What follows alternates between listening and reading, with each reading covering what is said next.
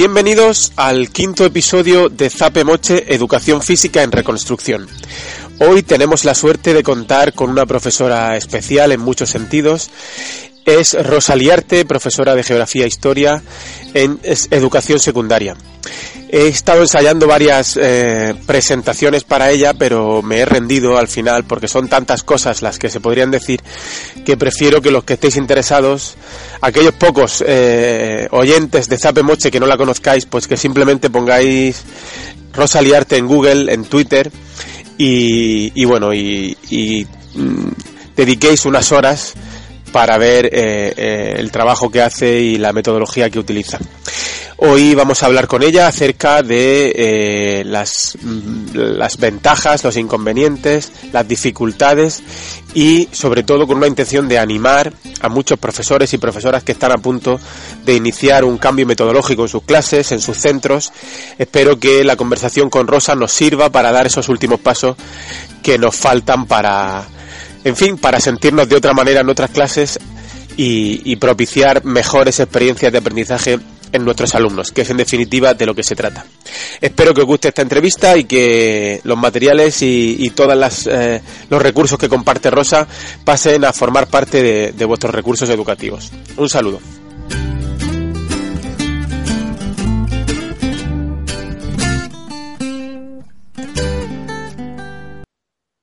Hola Rosa, buenas tardes y muchas gracias por este sí quiero que nos has dado en Zape Moche Educación Física en Reconstrucción. Hola, buenas tardes. Bueno, pues eh, me gustaría que, aunque sé que la mayoría de nuestros oyentes te conocen, pues que, nos hablaras un, poco brevemente de ti misma, a qué te dedicas, dónde trabajas y, por qué crees que, estás aquí en Zapemoche. Bueno, pues me llamo Rosa Liarte, eh, estoy actualmente trabajando en el IES Cartima, pero soy profesora de Geografía e Historia y ahora mismo soy miembro del equipo directivo de, del IES Cartima, aunque mi plaza definitiva la tengo en el IES Las Lagunas de, de mi hija. Y bueno, soy vivo en Fuengirola, en Málaga, en Ciudad de la Costa, y me aventuré a irme al IES Cartima porque me fichó el, director del centro, porque era un centro de nueva creación y me pidió una comisión de servicio. Y, bueno, a la aventura porque me dejaba crear el, el instituto que creía que debía de ser, ¿no? Muy bien, pues es un instituto que sepas que estamos mirando con lupa todos desde muchos sitios de España y seguro que también del extranjero. Vamos a empezar con, unas cuestiones técnicas iniciales para no iniciados eh, en relación a la metodología que estáis usando en tu, en tu instituto. En un minuto, coméntanos qué entiendes por metodologías activas y qué es el modelo ABP, el de aprendizaje basado en proyectos. Bueno, yo entiendo por metodologías activas que el alumnado deje de estar cruzado de brazos escuchando al profesor. Eh, los tiempos han cambiado, el rol del profesor no es el de la persona que ya sabe todo, porque yo antiguamente sí podía cuestionarle a mi profesor porque si le quería cuestionar me tenía que ir a la espasa calpe. A día de hoy no tiene por qué ser el profesor el que lo sabe todo, de hecho yo eso digo a mis niños, sino pues buscamos en Google o en Wikipedia y aprenderemos más cosas. Y entiendo por metodologías activas eh, aprendizaje de por vida, aprendizaje por, por, por competencia, aprender para, para, lo que nos espera cuando salimos de, de, los estudios a, la vida real, ¿no? Y el modelo ABP, el aprendizaje basado en proyectos o aprendizaje basado en problemas, porque son dos formas diferentes de trabajar, para mí es el modelo que, que me ha llevado a, las aulas a, poder hacer, eh, mm, trabajar por competencias, o sea, el aprendizaje basado en proyectos Em, lo que yo interpreto por él es enseñar al, alumno a resolver problemas en la vida diaria y además usar las tecnologías. Yo lo que intento es siempre en un proyecto ABP hacer que los alumnos trabajen con las nuevas tecnologías y sobre todo con los dispositivos móviles y con las tablets o con, o con los iPads. Y luego el aprendizaje basado en proyectos y el aprendizaje basado en problemas tiene dos diferencias. El proyecto tú le dices al niño en qué tiene que ser el producto final. O sea, tú le dices claramente, tienes que hacer un vídeo, tienes que hacer un PowerPoint, es lo más conocido, ¿no? una exposición oral y un PowerPoint. Sin embargo, eh, en el aprendizaje basado en problemas van más allá, porque le planteas un reto al alumnado, un problema, y ellos tienen que resolver el problema según ellos crean. O sea, aquí no le dices tienes que hacer un vídeo, tienes que hacer un PowerPoint. En ese caso, el alumnado tiene que resolver el problema. Es mucho más complejo, pero se puede llegar a los problemas perfectamente cuando ya acostumbras al alumnado a trabajar por proyectos.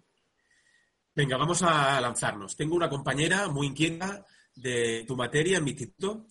Es real, ¿eh? Lo que te, lo que te planteo. Aquí te, decía que imaginaras, pero no, no vamos a imaginar, es real. Quiere plantear un proyecto basado en, esta metodología BP, concreto, sencillo, con un tema del currículum. Eh, eh, ¿Por dónde empieza? ¿Qué le recomiendas? Se, eh, debe saltar al vacío diciendo no explico en clase y no hago examen, sino que le mando a hacer una representación de teatro de Roma, por ejemplo? bueno, a ver, yo aquí el dilema examen todavía existe. A mí mucha gente me pregunta, ¿yo hago examen todavía en clase? Porque eh, entiendo que si el alumnado tiene que hacer una selectividad el día de mañana, yo no le voy a quitar la práctica del examen. O sea, hay examen, pero la vía para llegar al examen es mucho más divertida. O sea, los niños me llegan a decir, señor, yo no he estudiado para el examen, ni es un momento de estrés para ellos, ¿vale? Entonces, yo no, no le digo a la gente, aventúrate a hacer el ABP ya directamente como lo hago yo. Yo he ido por fases y he ido tranquilamente probando en estos seis años que llevo dando clases. ¿Cómo empecé yo? Analizando primero la normativa. O sea, lo primero que a mí me llamó la atención es que no hay ni en la palabra prueba escrita ni examen en ningún lado de la normativa. O sea, siempre se habla de contenidos, pero nunca se habla de examen. O sea, los hago porque el alumnado tiene que practicarlos, pero no le doy el valor que tiene que tener un examen como muchos departamentos le dan hasta un 80% al examen. No lo entiendo así. ¿Y qué es lo que hago yo? Analizo los criterios de evaluación y los estándares de aprendizaje. Basándome en lo que dice, en los criterios de evaluación y los estándares, diseño el proyecto pero diseño un proyecto que no solamente me guste a mí, un proyecto que le gustaría a un niño de 12 o de 13 años. O sea, a veces pensamos que lo que nos gusta a nosotros les gusta a ellos y las cosas no es así. A mí no me gusta Minecraft, pero sin embargo a mi alumnado le encanta Minecraft. O sea, me pongo en el papel de un niño de hoy, qué le gusta, qué le interesa, qué, qué practica y de ahí intentar irme a la realidad de ellos. O sea, si tengo que hablar del sector primario, secundario y terciario, pues qué mejor manera de que lo aprendan haciendo una ciudad en Minecraft, por ejemplo, que te he puesto ante el ejemplo con el Minecraft. Intento, primero, por un lado, cumplir la normativa, buscando siempre que, el proyecto se base por competencias y por criterios de evaluación, y por otro lado, acercarme a lo que les gusta a los niños hoy día, que en este caso son los móviles y las tablets, las aplicaciones, ¿no? Que están enganchados. Por lo tanto, eh, la situación, la cuestión que te planteaba a continuación, que te quería plantear, en realidad es más una cuestión de ideas del profesorado, de apertura de mente, de no tener miedo a, demostrar su incapacidad para manejar los aparatos. Eh, eh, eh, ¿Cómo es el camino? ¿De las ideas a los aparatos o de los aparatos a las ideas? Es decir... Opino que es una cuestión de idea y de actitud. Eh, es una cuestión de actitud. Yo lo hablo mucho en mis formaciones. Te encuentras con muchísimos profesores. No, es que yo lo intento y, siempre falla. No falla siempre, te falló una vez. Y como te falló una vez, tiraste en la toalla. O sea, yo creo que es una cuestión de actitud. Siempre que vas a usar las tecnologías tienes que tener un plan B. Eso dalo por hecho. Entonces, no puedes tirar la toalla porque la primera no te sale. Creo que es una cuestión de, de, de intentarlo, de probar. Y que si no sale la primera tampoco es el fin del mundo. O sea, yo lo que les digo siempre es, hay gente que dice, no, yo no valgo para la tecnología. No, puede ser un poco más torpe, pero es cuestión de ponerse. A mí nadie me la ha enseñado. O sea, yo no he, yo he aprendido por mí misma. Y, y a lo mejor tenga un don, ¿vale? Pero, pero es cuestión de, de insistir. Es el, el otro día leía una frase que decía, la persona que le gusta lo digital eh, tiene dos diferencias el que le da clic a buscar y el que no lo intenta darle el clic, ¿no? El que dice, no, yo no toco aquí por si lo rompo. Y, esa es la diferencia también hoy día con los niños que decimos que son nativos digitales, porque no tienen miedo, tocan, trastean y no les da miedo. Y a nosotros los mayores tenemos como una cultura de, no, no toco por si se bloquea, por si toco algo, por si esto no va, ¿no? Y creo que es cuestión de actitud. Yo, creo que, que necesitamos oír de la boca de gente como tú que no es oro todo lo que reluce, ¿no? Es decir, que para llegar tal vez a, la maestría que puede con la que puedes desarrollar tus proyectos. Antes te has equivocado mil veces. has, hecho incluso el ridículo con proyectos que han sido un fracaso total. Necesitamos, necesitamos que nos lo digas. Venga, dínoslo. sí, ¿no? Y además, incluso pedirle disculpas al alumnado. O sea, a mí no se me cae la cara ni me pasa nada por decirle, chicos, esto no ha funcionado y, y, disculpar, pero esto no va. O incluso también me ha pasado de intentar el mismo proyecto en un, en un instituto y me voy a otro, intento el mismo proyecto y no funciona. Son características diferentes, niños diferentes. Eso es quien estamos en la docencia lo sabemos, pero la gente pretende seguir haciendo lo mismo todos los años y obtener los mismos resultados. Es imposible porque han cambiado también. Los niños tienen hoy día estímulos por todos lados, por todos sitios. No le estimula que un profesor le cuente la Primera Guerra Mundial por más que tú quieras y tú sepas, el niño no te va a hacer ni caso. Pero, pero eh, eh, haciendo un poco de abogado del diablo, sí. en realidad tenemos que esforzarnos tanto, tanto, tanto en, motivar a los niños. Eh, damos por hecho que ya los niños vienen desmotivados. ¿No tiene que poner el niño, el, adolescente también, la parte de trabajo que le corresponde?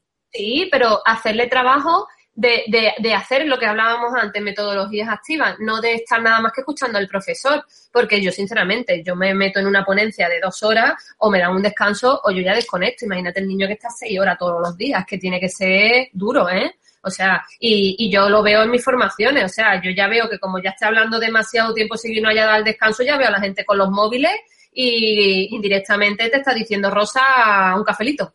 Totalmente, totalmente. Esos son mayores, o sea, que imagínate un niño, que es que es actividad pura, nervio puro, o sea, eso es así. en relación con esto, en las necesidades que tenemos el profesorado de formación, eh, un, bloguero de referencia para mí, que es, que es Jordi Martí, que lo conoces bien. Eh, es muy, muy participativo con su blog, genera amigos, genera enemigos y, también da formación a sus compañeros como tú y ahora recientemente está dando formaciones sobre blog para el profesorado y siempre que habla de blog habla de lecciones de historia, que es tu blog, como ejemplo para sus cursos. ¿Tú concibes ya que, haya profesores sin blog? Aunque son pocos los que lo tenemos, pero eh, ¿crees que realmente una herramienta merece la pena hacer el esfuerzo eh, de tener un blog? Yo es que siempre cuento un poco mi historia cuando, cuando doy la formación a los profesores, pero realmente es que yo era bloguera antes de, de ser profe. Entonces, yo no concibo mi vida. De hecho, tengo aquí al lado ahora mismo a mi pareja y estamos liados trabajando en nuestro blog, ¿no? Que es todo iPhone.net y, estamos publicando. O sea, yo antes de, ser profesora, yo era patinadora y he trabajado en el patinaje artístico toda mi vida. He sido entrenadora de patinaje artístico sobre ruedas y quizá lo mejor me viene la, lo que me gusta de las tecnologías porque tenía que grabar los discos de música, tenía que hacer montajes de vídeo, tenía que quitarle la voz a la música en el patinaje también me lo inculcaron en casa. Mis padres no, no son ingenieros ni nada, pero siempre ha habido un 386 en mi casa. Luego se compró un 486. El primer Pentium también fue mi padre el primero a un Pentium 1. Luego ya pasamos al 3, aquello fue la bomba, ¿no? Pero eh, el tema de la tecnología me, ha venido siempre y cuando yo estaba en el patinaje, pues estaba positando y tenía tal ruina que no tenía dinero para pagar al preparado y demás y me busqué la vida a través de los blogs. Me, me hice un blog y con mi pareja, que empezamos como amigos y hemos terminado como pareja, pues empezamos publicando aplicaciones de pago que se ponían gratis y buscándonos un poco la vida. Luego, ya cuando yo oposité y demás, lo primero que yo daba en mi discurso era, yo voy a tener un blog y voy a, hacer esto con mis alumnos. Lo decía ya en las oposiciones, yo no había dado clase en mi vida. Cuando aprobé las oposiciones, monté leccionesdehistoria.com. En ese verano me acuerdo que empezamos a montarlo y lo tenía muy claro. Mis niños eh, además de tener el blog de su profesora, iban a tener su propio blog, su propio blog donde iban a utilizarlo como portafolio digital. ¿Y, y, y por qué? Yo pienso que a día de hoy hay que hacer visible lo que se hace, lo que nos quedamos dentro y no compartimos, pues se devalúa, lo que no se comparte se devalúa.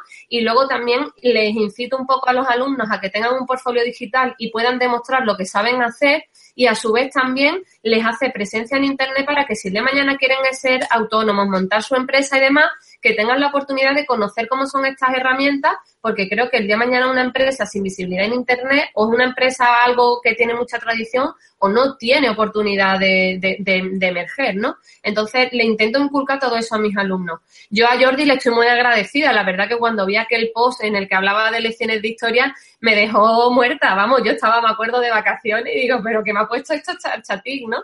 Pero mm, es que tiene muchas horas echadas, es que lecciones de historia son muchas, muchas horas mucho trabajo y cambio y ahora tocas cualquier cosa y ahora de pronto no sale nada en el blog y tú diciendo, madre mía, ¿qué he hecho yo en el código? Y más cuando lo haces de forma aleatoria, porque yo no he estudiado nada de eso y al final termino toqueteando el HTML y poniendo el WordPress y no sé qué y, y lo he hecho porque me ha gustado. Entonces, para mí es muy, muy importante tener un blog. Yo es que no concibo no tenerlo, porque a mí lecciones de historia me ha facilitado un montón las cosas y desde el primer día que puse el pie en el aula lo tengo y a mis niños les he hecho tener un blog siempre. ¿Llevas libros de texto además del blog o solo los materiales que publicas y las orientaciones que le das a los alumnos en clase? No, yo no tengo libros de texto, yo no los uso. De hecho, he estado en otros centros y era algo que se cuestionaba, pero yo siempre he dicho que no a los libros. ¿Qué, les dirías a, mis compañeros y a los tuyos que dicen que este tema de las nuevas metodologías activas son bueno, son útiles para temas prácticas, para temas prácticos de laboratorio, pero que para cosas serias como es la lengua, las matemáticas, eh, estas cosas no valen. Ah, pero la historia no es seria, ¿eh? Lo dicen yo, lo oigo, lo oigo en, mi, en mi centro, que es un centro bien pequeño, y lo oigo también en, otro, en otros círculos. ¿Qué, ¿Qué, le dirías? Hombre, a ver, yo no voy a renegar del libro de texto si está ahí, o sea, es, algo más para consultar. En los centros donde la ha habido, si había que consultar algo, pues lo he hecho, pero a mí a, día de hoy lo que me funciona es la metodología Flipped Classroom. Eh, eh, los niños aprenden a través de mis vídeos explicativos y, yo de verdad que no, no lo he en falta. Tengo lo, lo que son apuntes colgados en PDF, muchos de ellos, no te lo voy a negar también, pues cuando abrí los primeros libros me basé en ellos y demás para ir elaborando lo que es mi material, pero que yo a día de hoy no los utilizo. No niego el que a lo mejor pues que queramos consultar, que use un mapa de un libro y tal, pero creo que, que la revolución también del cambio metodológico tiene que empezar las propias editoriales. Si las editoriales cambiaran, pues el profesorado se vería obligado a ir cambiando también. Y entonces aquellas editoriales que están cambiando les aplaudo porque que empiecen a meter proyectos, que empiecen a, crear vídeos y demás y cambien un poco la perspectiva, porque creo que también el cambio va de la mano con ellos, porque tienen mucho poder en la educación hoy día si, llama a tu puerta alguna editorial, no te digo que le digas que no, pero te pido que no abandones el aula nunca, ¿eh? porque, ya sabes. y, vamos, por ejemplo, yo he colaborado con, Digital Text, me han pedido dos proyectos porque tienen un proyecto de, de crear ABP dentro de sus libros y demás. O sea, yo no estoy negándolo. Y luego el otro día vinieron a mi despacho de, del Vive, me mostraron, les aplaudí todo. Habían hecho rúbrica, evaluación por pares, una bestialidad de proyectos, pero que continúen en ese, porque luego me enseñaban, no, pero este es el libro en PDF tradicional. Y ya decía yo, otra vez estamos en las mismas. Pero es que nos siguen solicitando, digo, pero es que el cambio lo tenéis que marcar vosotros también, o nos ayudáis en esto o no cambiará. Eso es así, porque al final el profesor se agarra, elige entre las mejores opciones de los libros de texto que le llegan. Claro. Pero, lo marca el libro de texto. Muchas veces ni programación, ni ley, ni estándares, ni criterios de evaluación. Libro de texto. Sí, sí. es decir, eh, hay muchos profesores que se olvidan el libro de texto ese día y no, no saben, no saben qué hacer. Sí, sí, por eso. Ahí es donde creo que también tiene que ir el, el cambio pero ya te digo, yo bloguera y uso de blog y, y también el, el, tema blog me ayudaba a, crearme mi propia red de aprendizaje, sigo los blogs que me interesan como a, Jordi y leo muchísimo. O sea, estoy todo el día conectada, eh, no lo niego. Y, además es, adictivo esta forma de trabajar que parece, a mí me ha pasado, lo he vivido en primera persona, de pasar una época pues de cierto desánimo a, a volverse a ilusionar un poco con, con la profesión, ¿no? Que es importante. Y a mí también me da mucha vida Twitter, o sea, la, la conexión que te da Twitter y, y, el aprender y ver de los demás, para mí las redes sociales también son muy importantes. Me da mucho coraje muchos profesores que te dicen, no, no, yo paso de, eso, tú eres muy friki, luego tienen Facebook. Y tú dices, pero bueno, vamos es que, no, no, yo las tecnologías nada, y solo primero tienen un WhatsApp, ¿no? O sea, eh, es que creo que va lo que te decía al principio, en la actitud de cada uno. Yo no voy a perder el tiempo en, perdona, yo no he perdido el tiempo, yo lo que he ido es construyéndome a mí misma y ir yendo aprendiendo. Y, pero tú cómo sabes todo eso? Digo, vamos a ver, pues porque me siento, leo, me interesa y es cuestión de querer eh, hacer y aprender por uno mismo. Exacto. Sé que te están llamando de muchos sitios de España para dar eh, formación a profesores, a grupos de profesores. De, pasar por Lorca no te vas a escapar en los próximos meses. ya lo hablaremos. Y, bueno, ¿qué feedback recibe de la formación que estás dando? Eh, ¿Está siendo una, formación que está ayudando a la gente a dar el paso adelante? aunque, aunque sea reciente todo lo que estás haciendo, ¿qué, qué sensaciones tienes? A ver, yo intento, a ver, yo en las formaciones lo dejo siempre claro, no pretendáis mañana ser yo, o sea, refiriéndome a cuánto uso la tecnología, porque yo uso montones de aplicaciones y montones de cosas que yo he ido implementando a lo largo de los años. Siempre se lo dejo a la gente claro. Cuando empiezo una formación les digo, yo te voy a ofrecer un abanico quédate con lo que te dé la gana pero no te lleves todo, porque entonces va a ser imposible.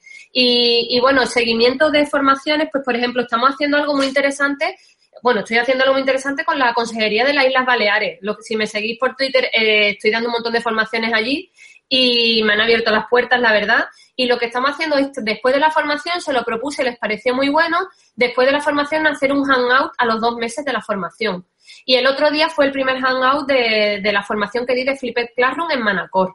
Y el feedback fue muy positivo, porque el hangout era en plan para ver si ya habían tenido problemas en la implementación, que se habían encontrado, las dudas y tal.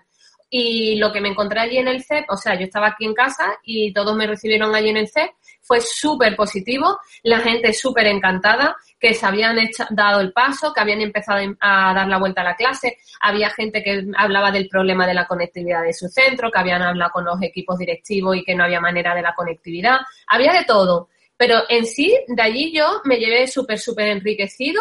Era que la gente estaba súper agradecida de, de, todo lo que había descubierto, con todas las aplicaciones que le enseñé y cómo les facilitaba. Muchos decían, el primer, la primera semana estaba que no daba pie con bola y no era capaz ni de grabar un vídeo ni nada. Y luego lo que eh, yo les decía en la formación, pasó el tiempo, se fueron acostumbrando y ahora aprovechan mucho más el tiempo y saben utilizar la herramienta. Yo les ponía el ejemplo allí a ellos. No puedes pretender aprender a usar una herramienta mañana sin saber nada. Yo me paso cuando cogí el coche por primera vez. Me fui a aprender el coche, yo vi tres pedales y dos pies y yo dije, ni de coña, ni de coña voy a saber yo conducir en mi vida. Y a día de hoy me monto en el coche, ni pienso en meter la marcha ni nada, ¿no? Y conduzco, eh, ¿por qué? Porque lo he ido aprendiendo. Y la gente se quedó con eso, decían, sí, sí, estamos con ello. Además, me marcó que hubo una compañera que sabía, nada más terminar mi formación, sabía comprar el lunes el iPad, que yo ni le insistí ni nada, y decía que, que había revolucionado la clase. Me enseñó vídeos, chroma cake que había hecho en dos meses. Y yo decía, no puede ser verdad. Y de verdad, cerré ese hangout y no, tenías que ver mi sonrisa de oreja a oreja. O sea, era como, tío, he creado escuela, ¿no? Me decía yo a mí misma, me alegro un montón. Eso sí, también hubieron un par de compañeros que decían que les era imposible por el tema de la conectividad y problemas varios que tenían en el centro, ¿eh? Cada caso es un mundo, pero de haber 30 profesores y que te digan 20 que, que van para adelante, pues para mí ya es, es, un, es un gran éxito. Ahora tenemos otro hangout el 7 de junio en, con Ibiza y hemos dado la formación Juan Fratic y, y yo. Y a ver lo que sucede, esa formación ha sido de ABP. Muy bien. Hay una, una, bueno, varias cosas que me han llamado la atención en las recientes entrevistas que han publicado a la prensa escrita a raíz del, del premio que recibió. Sí. Eh, contestaba palabras textuales, también tenemos un programa de mentorización. Los compañeros nuevos entran a clase conmigo y van aprendiendo la metodología y luego ellos se lo pasan a otros en un efecto cascada. Sí. Este es un tema que me apasiona, ¿no? Porque, porque es impresionante cómo en los centros somos eh, islas aisladas unos de otros, cerramos la puerta de nuestra clase, nos da miedo que nos vean, nos da miedo que nos evalúen, nos da miedo absolutamente todo, ¿no? Estamos acostumbrados a lidiar con los alumnos, pero no queremos que nadie vea lo que hacemos. Sí. ¿Cómo, qué, qué, primeros pasos podemos dar para empezar o qué, qué, le podemos pedir a los compañeros que vengan a nuestras clases para ver cómo damos clases? Eh, ¿cómo, ¿cómo, organizáis eso? Bueno, yo también fui isla en mi centro, ¿eh? donde yo estaba, o sea, yo empecé también igual y con traca y, tirando y, y intentándolo, pues fui haciendo poco a poco cosas y me iban dejando, ¿no? Pero poco a poco también va costando mucho y frustraciones no te pueden ni hacer una idea. ¿Qué es lo que hicimos en el Cartima? Pues en el Cartima, eh, el, el, el, hackear el currículum, pero en este caso el horario.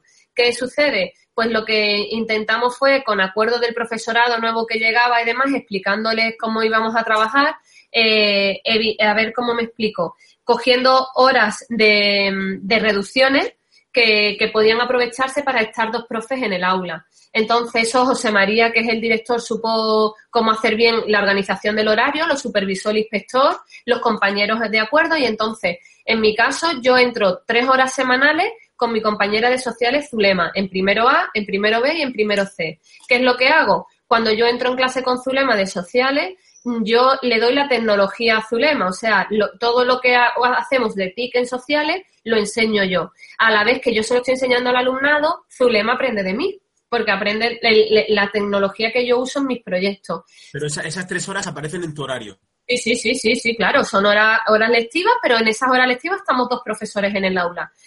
Es una hora a la semana en cada clase, de tres, pero se nota una barbaridad cuando estamos las dos en el aula y podemos controlar los 30 alumnos juntas y además a ella, ella está formándose. Aparte que yo también me he formado de ella porque ella, por ejemplo, le gusta el mindfulness y yo me he llevado cosas de ella también. O sea, esto es, esto es recíproco. Y luego Zulema entra tres horas semanales con la de naturales. Entonces ella le vuelca a la de naturales lo que aprende de TIC mío.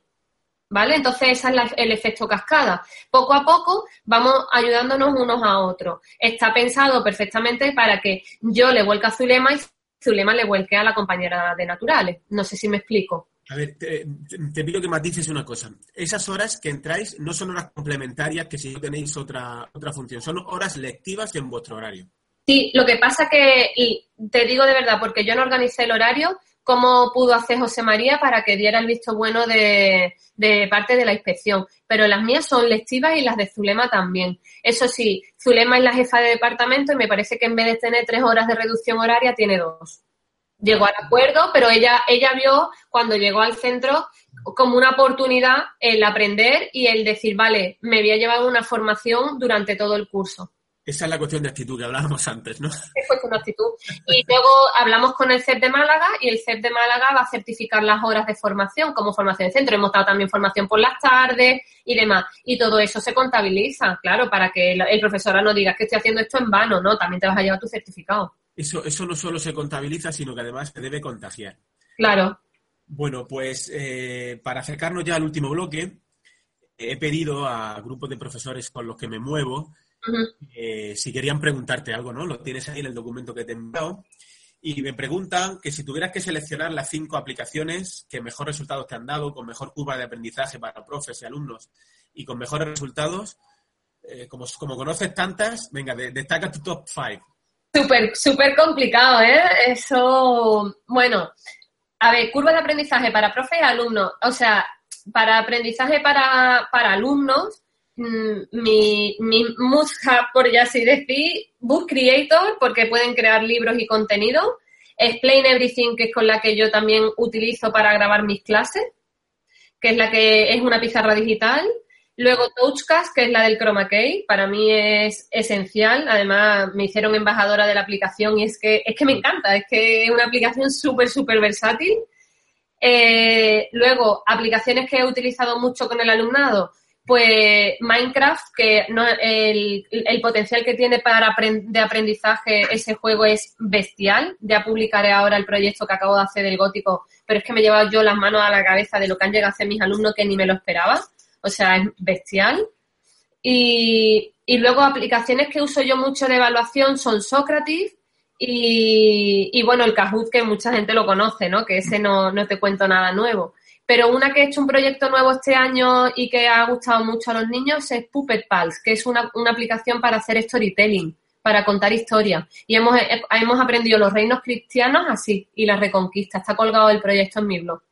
Pero por así decir, mi top es Book Creator, Touchcast, Explain Everything, iMovie para montar los vídeos, porque iMovie lo usamos un montón. Y y decidirme por aprendizaje usamos mucho Sócrates para evaluar los tipos test.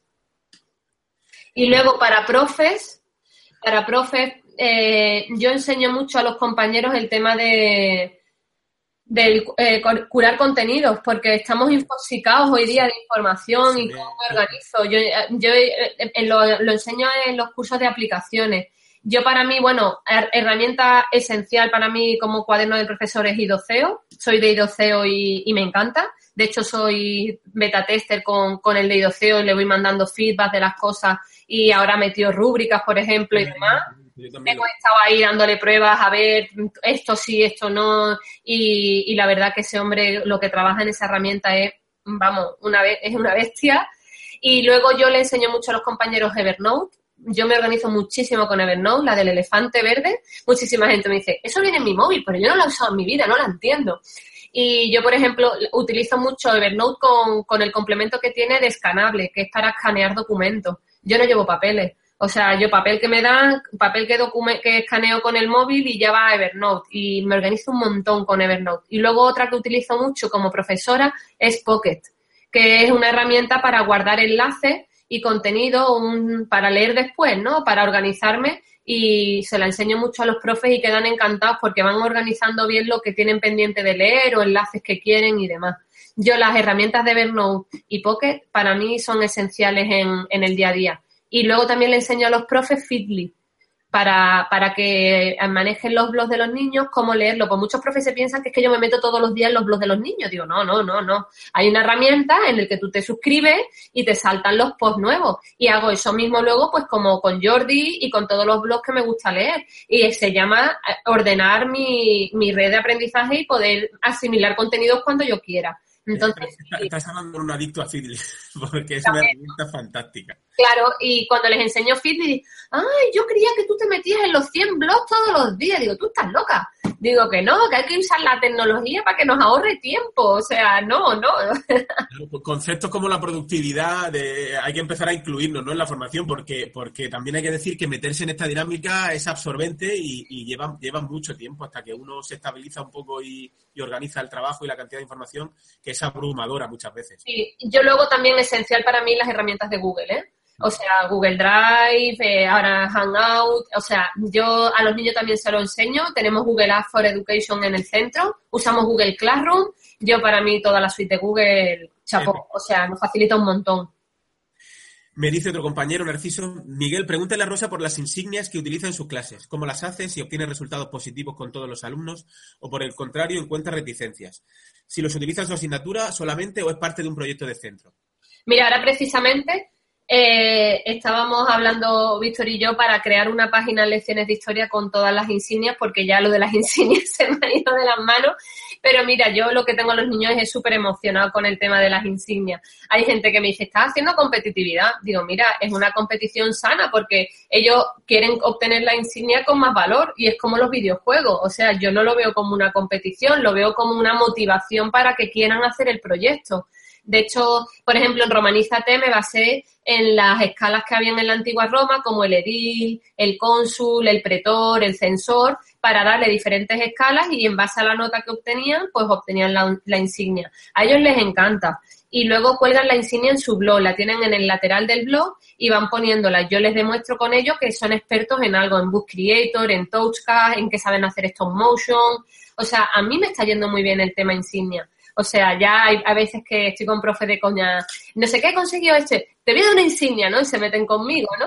Pero a los niños les gusta. O sea, porque es el, es como meter un, el, el, rollo de un videojuego dentro de la, de la materia. Y ellos pues les encanta. Las insignias las hago algunas por Photoshop y otras las hago en Canva, en la, en la herramienta y, voy alternando según me, parezca. O sea, me viene un momento y ahora estábamos diseñando las de las del Minecraft que hemos hecho del gótico. Y me he basado en, en lo, lo, que son los trabajadores en la, en la época de la Edad Media. Van a ser unos obreros, otros aprendices y otros maestros, según las notas que obtengan y ellos, la mayoría, estoy segura que han, obtenido la de obra maestra, porque es que se han pegado una currada y ellos querían su insignia de, maestro, ¿no? No querían llegar a, la de obrero o aprendiz, pero a, ellos les, motiva mucho. Y sé que me, que me ponías ahí si utilizan mochila de badges de, de Mozilla, como lo que se está haciendo del INTEF.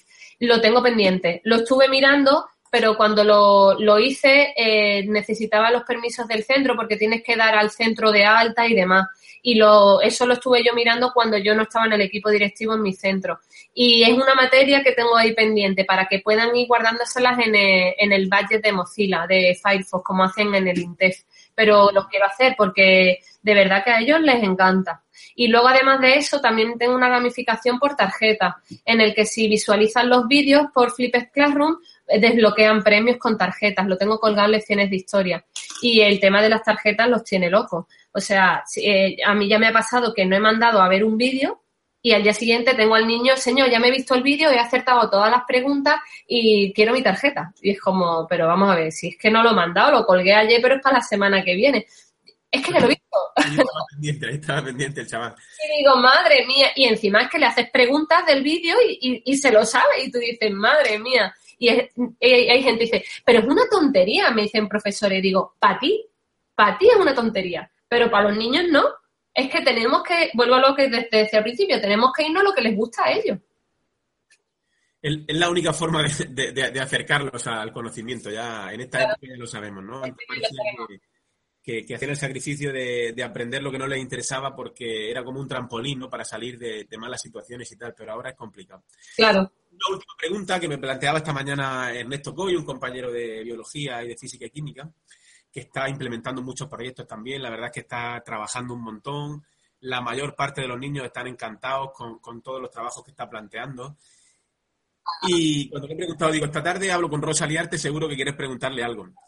Dile, pregúntale por esos alumnos que no se enganchan ni, con la metodología tradicional ni con la nueva. Es decir, en otras palabras, eh, eh, trabajar de esta manera es solo porque es más entretenido para los niños, porque también se educa con más sentido, o también te has encontrado tú que esta metodología salva a alumnos que estaban un poco abandonados. ¿Es, salvadora de alguna manera o es mejor para aquellos alumnos que ya trabajaban?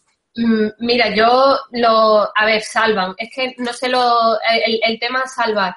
Yo, por ejemplo, si veo eh, alumnado de atención a la diversidad que tiene que tiene problemas para entender o que le cuesta muchísimo, estas metodologías les ayudan un montón y les da competencia y sobre todo el trabajo en grupo le da habilidades sociales. Son niños que suelen estar rechazados o no, tú, tú el libro aparte y ya los 28 de la clase o los 30 de la clase, no, este es tontito. E, eso no me parece a mí. E, en esta metodología tengo a todos los niños trabajando, a todos integrados, me vuelco la ayuda para ellos. Estos niños que no quieren hacer nada, claro que los tengo, o sea, Mm, los engancho en algunas, en otras pues no tanto, en unas pues no se han visto los vídeos, me tengo que poner encima de ellos para que vean los vídeos.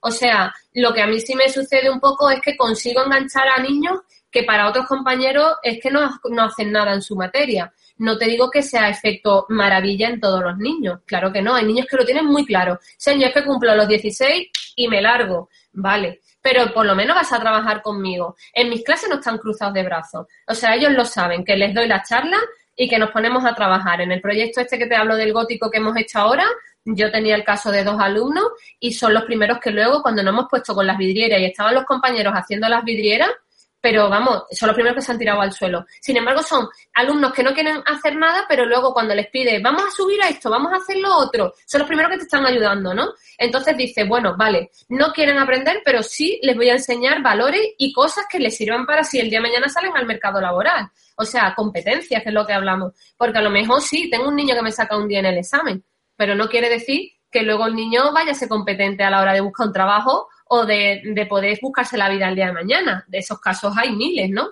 De gente que eran máquinas y que luego, luego a la hora de encontrar trabajo a lo mejor te encuentras que ha triunfado más el, el alumno que era más, que se, se, sacaba los seis y se ha buscado la vida. Entonces, esta metodología, más que salvar, yo creo que integro, que atiendo a la diversidad, que todos somos iguales en clase, que trabajamos todos por igual y que aquellos que no quieren trabajar, por lo menos, o, o trabajan o al menos se llevan algo para poder llevar al mercado laboral de mañana. Un, problema con el que yo me enfrento, eh, vamos a ponernos en la situación de estos alumnos que no han hecho nada, no aprueban y si les queda la asignatura para septiembre. En septiembre ya haces una prueba normal, entiendo, un examen teórico sobre los contenidos trabajados y punto, ¿no? Bueno, también tienen que hacer unos ejercicios y tienen que hacer un pequeño proyecto que les queda pendiente. De los que no hubieran hecho, no hubieran trabajado, el que creo que puedan elaborar en verano, claro está, pero si no entregan ese proyecto y no entregan eh, ese glosario de términos en la libreta, que hay una parte ahí tradicional, mm, el examen no les va a valer de nada porque yo lo que quiero es que trabajen ese proyecto. O sea, hay una parte como de entrega de tareas, por así decir, de ejercicio pero son, es un proyecto y una parte con libreta y luego pues harían el examen, pero ellos saben que para mí tiene mucho más valor el proyecto y el ejercicio que, el que me memoricen y me vomiten en el examen sin ton son, que luego, mm, si no han estudiado un tema en el examen, van a estudiarse 10 en septiembre, si es que lo sabemos todo, que no. Una última pregunta, Rosa, que antes te he engañado, te he dicho que era la última, pero me acaba de venir otra la cabeza. ¿Con qué regularidad informas a las familias sobre, sobre sus hijos? ¿Te, utilizas alguna aplicación tipo Remind o hay algún servicio de SMS con la plataforma de la Consejería de Educación. No, yo siempre cuando he sido, vamos, he sido tutora y todo, mi correo electrónico de toda la vida, a papá y a mamá se lo he dejado muy claro, me tenéis siempre que queráis. De hecho, hasta compañeros me dicen, tú estás charla, te vas a poner a mandar email. Y digo, pues tú tienes que venir por las tardes a tener citas y yo a lo mejor me he quitado 10 padres del tirón a través de email y explicándoles cómo van los niños y no tengo que estar esperando aquí a uno.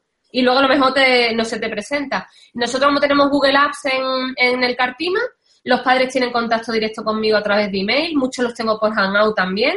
Y cuando quieren saber algo de las familias, las familias del niño me, escriben. Y luego pues están también los tutores y demás. En el Cartima tenemos una intranet y cuando quieren solicitar un informe nos viene la solicitud a través de la intranet, yo relleno lo cómo va el alumno y, las, y los tutores se lo hacen llegar a la familia. Está todo informatizado.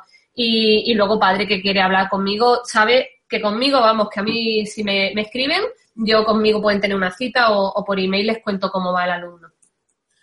Muy Rosa, pues eh, yo creo que no nos dejamos nada en el tintero. Eh, por mí la conversación duraría hasta las nueve porque tengo ya curiosidad por temas concretos que no quiero no quiero que, que te hartes de los lorquinos antes de... No, no. Pero vamos, que yo encantada, de verdad, que, que ha sido enriquecedor y que que yo no sé si haré las cosas bien o, mal, pero yo por lo menos lo que intento es motivar y, hacer mi trabajo lo mejor que, puedo y aprovechar lo que me dan las tecnologías para, para poder hacer lo mejor, lo mejor posible. Pero es lo que yo digo, a ensayo y error. Muy bien, pues eh, Rosa, eh, te agradezco otra vez más esta, este capítulo que nos ha regalado, este episodio que ha regalado a Zape Moche, Educación Física y Reconstrucción, que aunque trata específicamente en educación física, pues entendemos todos los que nos movemos en este ámbito que no hay tanta diferencia entre unas materias y otras y que la forma de llegar a los alumnos es muy parecida y que la forma de trabajar pues también puede, puede serlo. Te ofrezco la posibilidad de despedirte y de, y de animar a la gente a que se tire un poco por ese precipicio que tanto miedo les da.